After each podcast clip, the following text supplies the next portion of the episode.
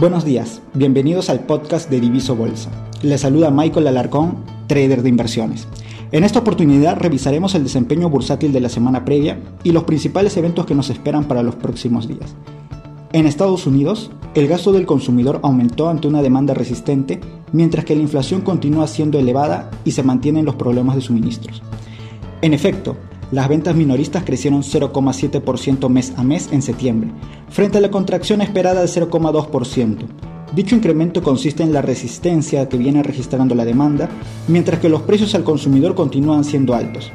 En detalle, los consumidores se vieron beneficiados por los cheques de estímulos y salarios a alza, pese a la propagación de la variante Delta y restricciones de la oferta.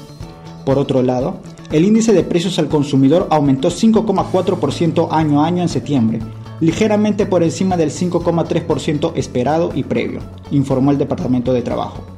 De este modo, se encienden las alarmas para los próximos meses ante las interrupciones en las cadenas de suministros que vienen generando retrasos y subida de precios, lo que podría desembocar en una desaceleración en la recuperación del mercado laboral.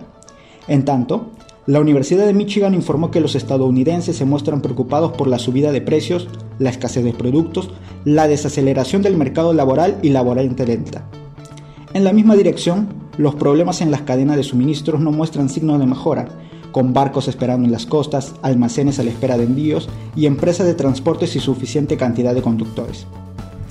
El pasado miércoles se publicaron las, las actas de la última reunión de la FED, donde se reveló un mayor apoyo a la reducción de compras mensuales de activos, lo que podría flexibilizar la actual política dovish del Banco Central. Según lo discutido en el mes previo, la Fed podría reducir sus compras en 15 mil millones de dólares, iniciando el tapering en noviembre y culminando en junio. Por otro lado, algunos funcionarios se mostraron a favor de una reducción algo más rápida con la finalidad de poder subir las tasas de interés el otro año, si es que el problema de la inflación seguía persistiendo. Se espera que la tasa de interés suban a fines del otro año, proyectando que el mercado laboral y la inflación se encuentren en los rangos objetivos de la entidad monetaria. Mientras que otro grupo de funcionarios se mostró más optimista, indicando que la inflación se reduciría a 2% sin mayores cambios de política, lo que justificaría que las tasas se mantengan en su rango actual durante los próximos dos años. En el plano global, las persistentes interrupciones en la cadena de suministros y las presiones inflacionarias limitan la recuperación de la economía, indicó el Fondo Monetario Internacional. Según su último reporte de perspectivas de la economía mundial, el FMI recortó su pronóstico de crecimiento global a 5,9% para el 2021 desde el 6% que pronosticó en julio previo, mientras que mantuvo sin cambios el 4,9% para el 2022. Si bien la rebaja es modesta, enmascara grandes rebajas para algunos países, agregando que la dinámica de la pandemia ha ensombrecido la perspectiva de algunas economías en desarrollo, mientras que los países desarrollados luchan contra la interrupción de la cadena de suministros. Asimismo, alertó a los bancos centrales a estar preparados para actuar con rapidez si los riesgos del aumento de las expectativas de inflación se vuelven más peligrosas. Además, informó que la actividad manufacturera mundial se ha visto afectada por estos desajustes de la oferta y la demanda, y la escasez de componentes como semiconductores, puestos obstruidos y escasez de mano de obra. En detalle, el FMI rebajó su pronóstico de crecimiento para Estados Unidos a 6% para el 2021, frente al 7% de junio. Sin embargo, sería su avance más fuerte desde 1984. La estimación podría reducirse ya que este incluye la aprobación del proyecto de infraestructura de Joe Biden, el cual se encuentra enfrascado en un Congreso profundamente dividido, por su parte, redujo en medio punto porcentual su proyección para la economía alemana a 3,1% para este año y redujo en 0,4 puntos porcentuales a Japón a 2,4%. Asimismo, estima que la economía china crecería 8%, 0,1 punto porcentual menos que en julio, ante la reducción del gasto de inversión pública más rápido de lo esperado, y mantuvo sin cambios el 9,5% de crecimiento para India. Con relación a los precios de los commodities, la cotización de los metales básicos se dispararon, liderados por el avance del zinc, el cual alcanzó su precio más alto desde el 2007, luego que Europa se viera contagiada por la crisis energética mundial ante la escasez de suministros. En detalle, los recortes de la oferta de metales está extendiéndose desde China a Europa, mientras que la escasez de energía sube los costos de la electricidad, amenazando con mayores presiones inflacionarias. Por su parte, Star, uno de los mayores productores de zinc, indicó que reducirá la producción de tres fundiciones europeas hasta un 50% debido a los mayores costos de producción y los mayores costos de emisión de carbono. En la misma dirección, los recortes se han extendido a las provincias productoras de zinc en China.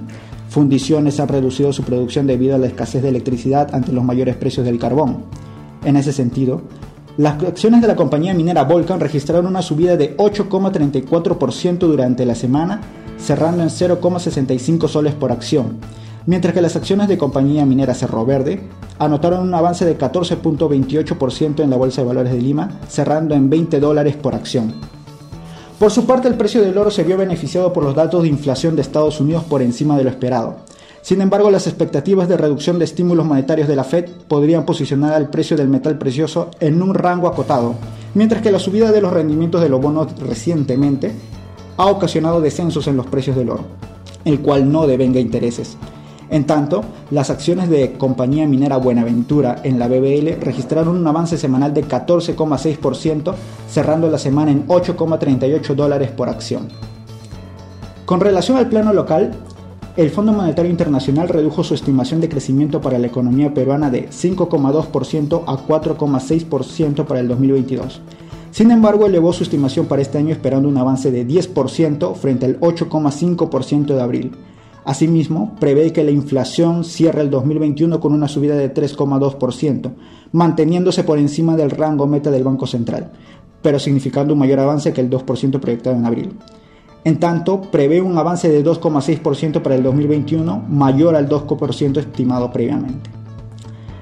Por otro lado, la agencia calificadora de riesgos Standard Poor's revisó la perspectiva de la calificación del euro a largo plazo a negativa desde estable y reafirmó la calificación crediticia en moneda extranjera en triple La agencia explicó que la rebaja de la perspectiva estuvo impactada por los desafíos políticos en medio de las mayores tensiones entre el Ejecutivo y el Legislativo, lo que contribuye a un desempeño económico deficiente, advirtió que podría rebajar la calificación en los próximos dos años si una incertidumbre política prolongada o posibles desarrollos externos adversos erosionan la confianza de los inversionistas.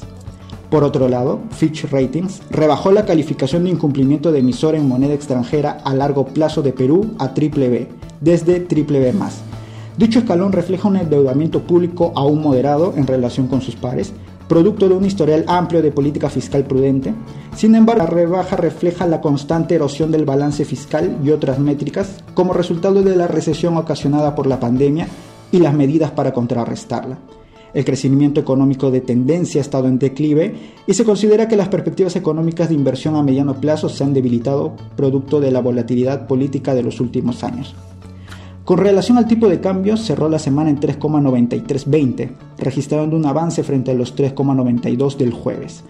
Esto tras conocerse la rebaja de calificación crediticia de Fitch y la perspectiva negativa de Standard Poor's. Cabe precisar que el tipo de cambio venía con una tendencia a la baja, por cinco jornadas consecutivas tras la salida del Premier Bellido y el recambio parcial del gabinete. Con relación a los eventos más importantes del calendario económico, este martes 19 de octubre se publican los permisos de construcción de Estados Unidos para septiembre. Se esperan 1.6 millones frente a los 1.7 millones del mes previo. En tanto, el miércoles 20 de octubre se publica la inflación de la zona euro. Se espera que el índice de precios al consumidor de septiembre registre un avance de 3,4% año a año, similar al nivel del mes previo, y manteniéndose por encima del 2% objetivo del Banco Central Europeo. Asimismo, el 21 de octubre se publicará las nuevas peticiones de subsidios por desempleo. Se espera que sumen 303.000 durante la última semana, registrando un ligero avance frente a los 293.000 de la semana previa. Asimismo, continúa la temporada de resultados trimestrales. El martes antes de la apertura se publican las ganancias de Johnson Johnson y Philip Morris, mientras que Netflix publica sus resultados al final del cierre. Por otro lado, el jueves 21 se publican los resultados de PayPal, durante la sesión e Intel tras el cierre, mientras que American Express publica sus resultados antes de la apertura el día viernes. Sobre los eh, principales eventos corporativos, Sociedad Minera Corona, la compañía informa que su directorio ha acordado distribuir la totalidad del saldo de las utilidades del ejercicio del 2017, así como una porción de las utilidades del ejercicio del 2018. Todo ello por un monto de 15 millones de dólares. El dividendo por acción de inversión suma 0,4117 dólares y la fecha de entrega será el 10 de noviembre del 2021. Por otro lado, la fecha de corte para el dividendo que entregará Ferreycor fue el 13 de octubre. El beneficio será de 0,1056 soles por acción, con una fecha de entrega el 29 de octubre. La cotización de Ferrey C1 cerró la semana en 1,87 soles por acción, registrando un rendimiento semanal de 9,97%. Asimismo, culminó el proceso de oferta pública por exclusión de refinería La Pampilla. El día 15 se llevó a cabo la operación de venta de las acciones para aquellos accionistas que decidieron acogerse al proceso. El precio por acción fue de 0,18 soles. Esto ha sido nuestro reporte semanal de mercados. Síganos en nuestras redes sociales para mayor información porque con Diviso las altas finanzas dejaron de ser para pocos.